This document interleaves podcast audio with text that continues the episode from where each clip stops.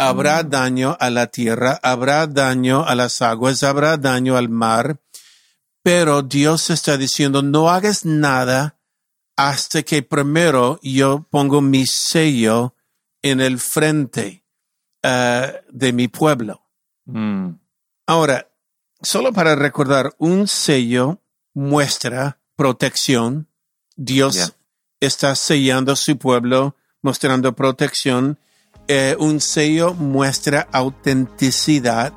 Un sello también muestra el derecho de proteger. Es como Dios diciendo, ese es mío. En otras palabras, enemigo, diablo, estos no puede tocar, son míos.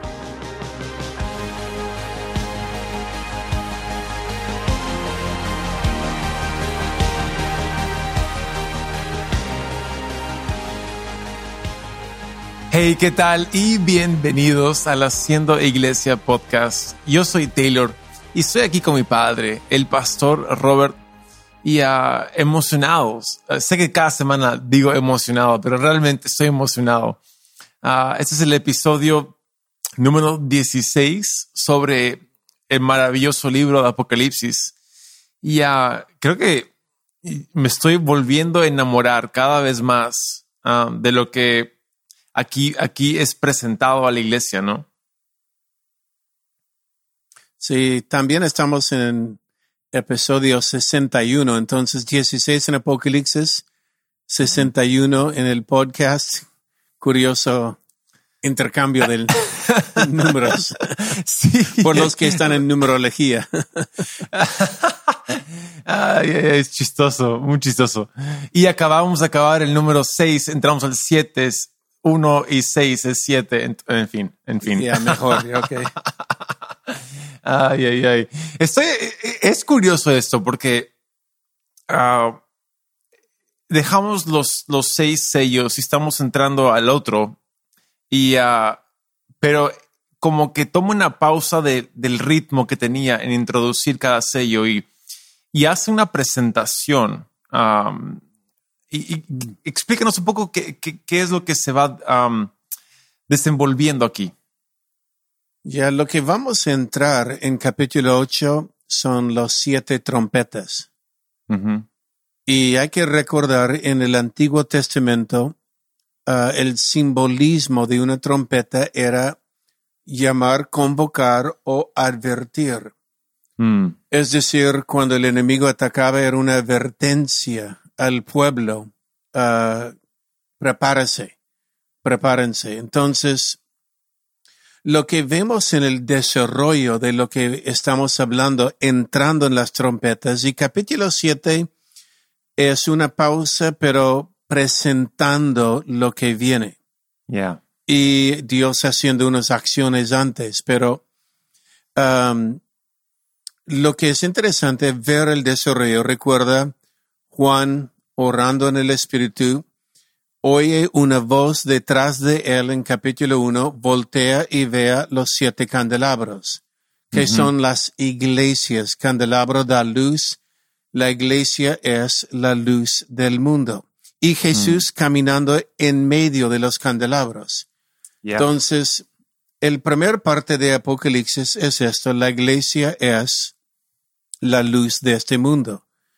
Pero entramos luego en los sellos que menciona que oposición es inevitable.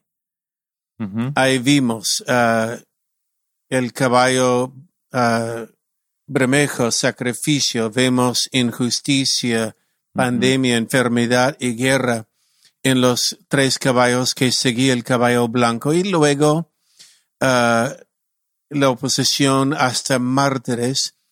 Ahora entramos capítulo 7 y en capítulo 7 es como presentando lo que viene.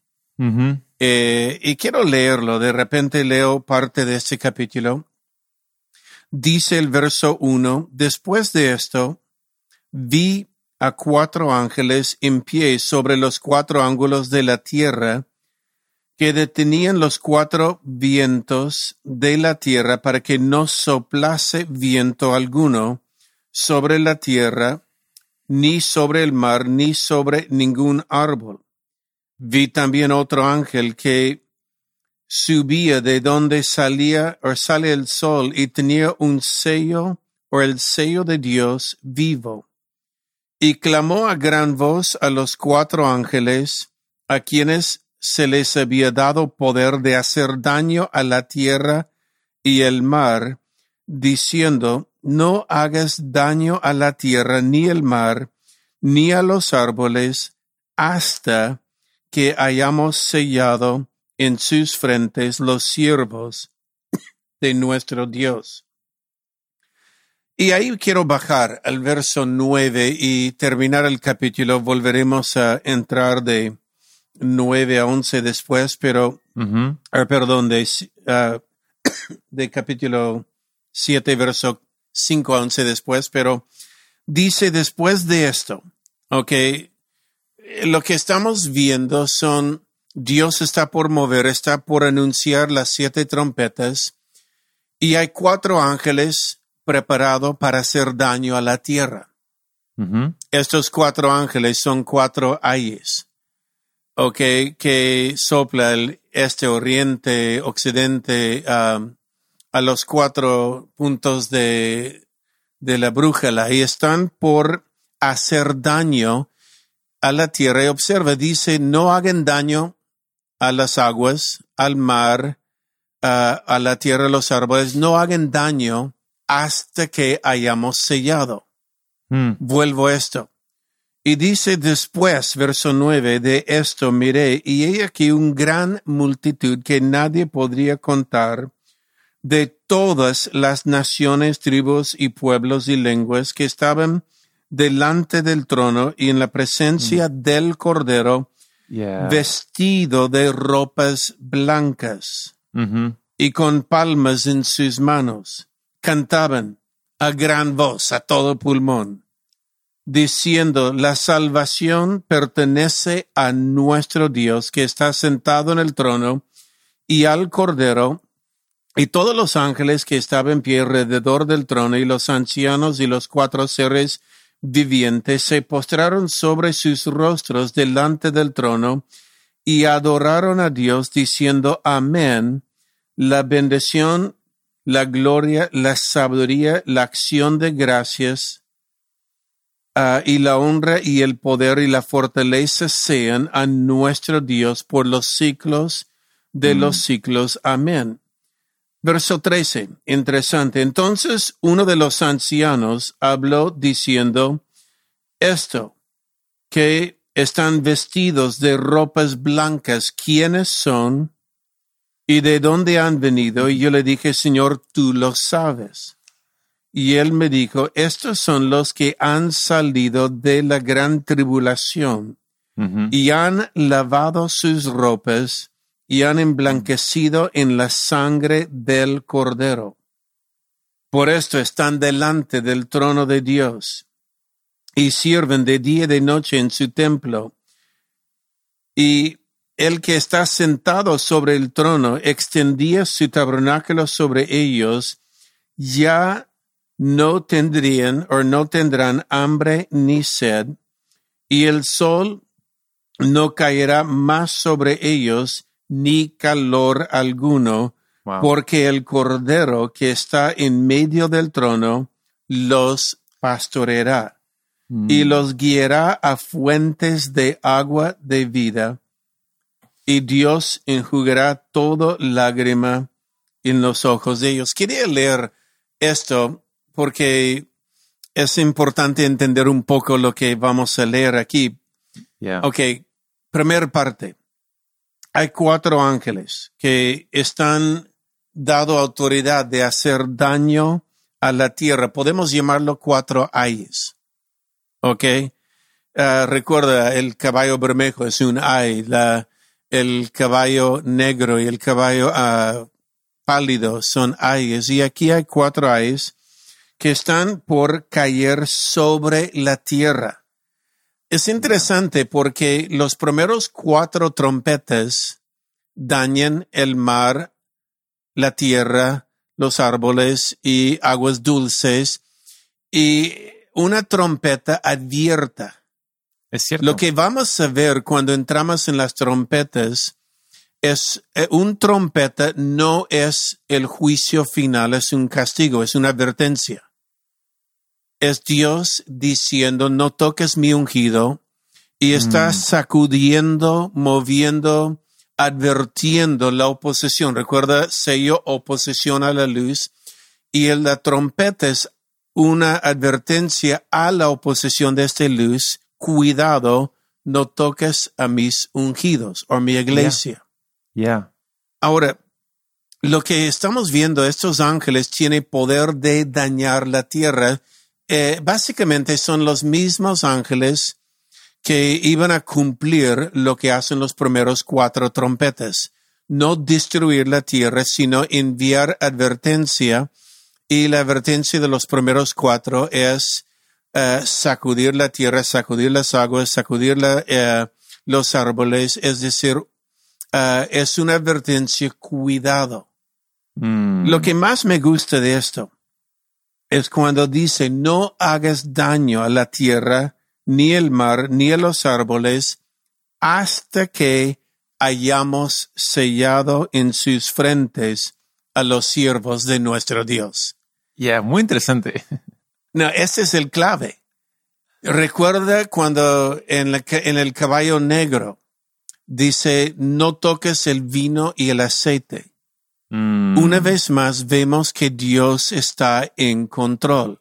Habrá daño a la tierra, habrá daño a las aguas, habrá daño al mar, pero Dios está diciendo, no hagas nada hasta que primero yo pongo mi sello en el frente ah, de mi pueblo. Mm. Ahora, solo para recordar, un sello muestra protección. Dios. Está sellando su pueblo, mostrando protección. Eh, un sello muestra autenticidad. Un sello también muestra el derecho de proteger. Es como Dios diciendo, ese es mío. En otras palabras, enemigo, diablo, estos no puede tocar, son míos. Mm. Y, Y- y- eh, y- muestra también carácter, sí. Y es semejante a, a, a Pascua, ¿no? Ah, cuando tenían que eh, pintar con la sangre del cordero el marco de su puerta. Es, es, es lo mismo, ¿no? Entre comillas. Algo parecido. um, y un buen, buen señal porque cuando la sangre estaba sobre el marco, el ángel de la muerte sobrevoló este casa, no pudo entrar. Yeah. Eh, simplemente voló, pero el sello en el frente Mm. eh, es clave.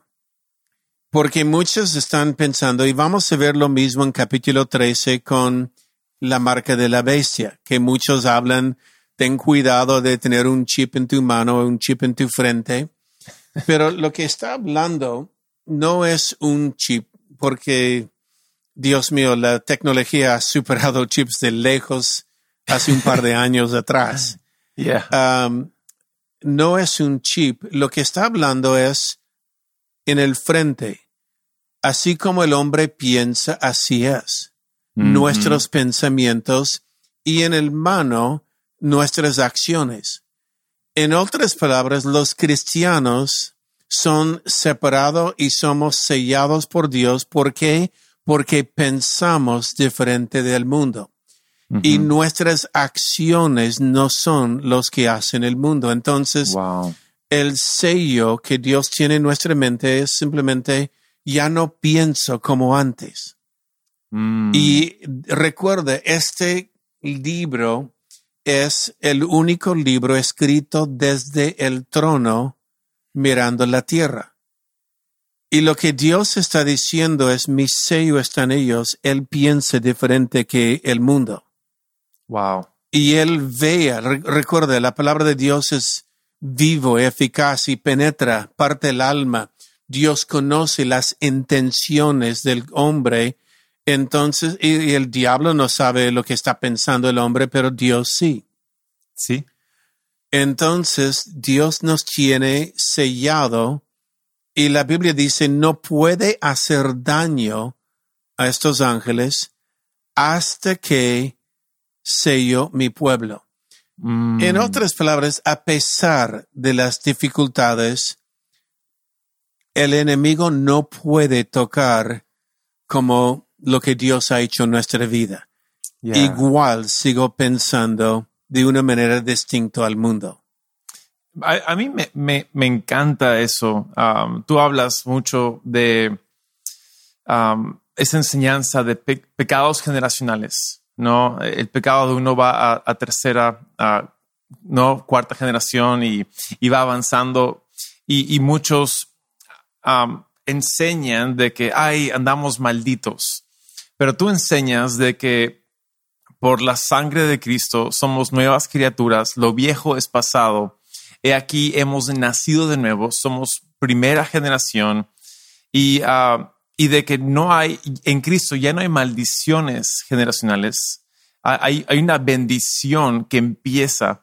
Y, creo que lo que vemos es, ah, cuando uno describe maldiciones generacionales, está describiendo realmente formas de pensar, ah, mentalidades, hábitos, tendencias, patrones, que ah, sí tenemos que romper patrones ah, generacionales. No, de hecho, la maldición generacional es parte de los diez mandamientos. Y en los diez mandamientos dice um, que el pecado de los hombres se repita hasta la tercera y la cuarta generación y trae condenación con ello porque uno piensa, bueno, ¿qué generación soy yo? Y es ahí donde el diablo tiene como un gancho en nuestra vida. Pero la Biblia dice que Jesucristo tomó la maldición de la ley y lo clavó en la cruz. Todo estaba en nuestra contra. Fue Mm. clavado en la cruz, por lo cual no soy segunda ni tercera generación, yo soy la primera generación. Y mis hijos después de mí serán bendecidos según el, ah, el mismo Antiguo Testamento hasta mil generaciones. Entonces, son, no son maldiciones generacion- generacionales, son decisiones generacional. Y recuerda, una decisión comienza en la mente. Es decir, yo fui sellado por Dios, ya no pienso como antes. Mi padre, por ejemplo, fue un hombre alcohólico, murió muy joven, tenía una vida complicada, muchos, tengo hermanitos de otras mujeres, ah, pero yo tomé decisiones diferentes que él Eso. por lo cual el resultado de mi vida es diferente de él. ¿Por qué? Porque tengo ahora un sello de Dios en mi mente y este sello es su palabra. Y la Biblia dice, los ángeles que están por salir con las trompetas no pueden tocar los que son sellados. En otras palabras, los que piensen correctamente según la palabra de Dios. Y, ahí es donde vemos Romanos 12, ¿no? En acción, no nos conformemos con los patrones de este mundo, más bien renovemos nuestra mente a diario. Y es un, una decisión diaria de recibir el sello de Dios en nuestra mente. Siempre hay que estar renovando la mente. Ah, hay cosas todos los días que quieren contaminar el hombre, Ujú. pensamientos, noticias que escuchamos, Wow. eh, el mismo mundo en lo cual vivimos, vemos cosas, pero hay que renovar nuestra mente Mm, y este es el sello de Dios en nuestra frente, yeah, que nos proteja. yeah. que nos cuida. Recuerda, en- más allá hablaremos de esto, que el enemigo está atado como un cadena, un perro en una cadena. Y mientras que yo estoy en mis pensamientos correctos bajo la gracia de Dios, Mm. ahí soy protegido por Dios. Yeah. Sabes, Um, nota curiosa aquí. eh, hemos visto en, en toda esta serie de que el número 7 es un número completo. Ah, cuando dice 7 es plenitud, es, es, está completo, no, no hay falta. Y ah, vemos los primeros seis sellos y, ah, y no todas son buenas y unos podrían, podríamos decir, andamos mal, ¿cuándo va a acabar? Ando, ando de mal en peor. Pero si aún no estamos en el 7, todavía Dios no ha terminado de obrar, no ha terminado de actuar a, a nuestro favor. Y ahí es donde podemos descansar en nuestra mente, no irnos en, en, en, disparates no mentales de crisis. Podemos decir, sabes que aunque yo no veo que Dios está haciendo algo por mí, yo confío de que Él aún no ha terminado de hacerlo por mí. No, mira, es tan importante renovar nuestra mente, fijar en las promesas de Dios por nuestra vida. Yo recuerdo un dicho que dice algo así que este mundo es el único cielo que un mundano va a conocer Wow. y es el único infierno que un cristiano va a conocer. Mm, Es, no- hemos sido criados por más. yeah. Este no es todo, hay más. Y mientras tanto, como hemos dicho, Jesús dijo, yo no he venido a traer paz, sino espada. Y recuerda la palabra espada es macaira, sacrificio. He venido a traer, habrá sacrificio, habrá injusticia, hay un enemigo, pero el sello en nuestra vida es Dios.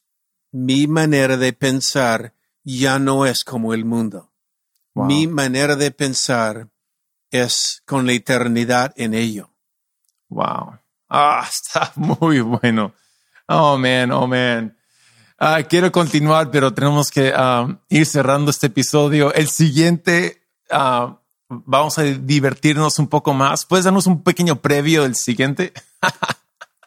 Ay Dios, quiero llegar hasta este de gran tribulación, lo cual eh, lo podemos pasar rápido, pero ah, sí vamos a tocar un poco más sobre ah, los 144 mil, específicamente los tribus de Wow. Israel, porque hay una curiosidad y ahí le explicaremos en episodio 62. buenísimo, buenísimo. Hey, ah, a todos, gracias por estar aquí atentos y acompañándonos en este podcast. Lo apreciamos un montón. Pasen la voz a alguien que no lo ha escuchado. Y, ah, y nada, ah, desde aquí nos vemos el siguiente lunes. Adiós.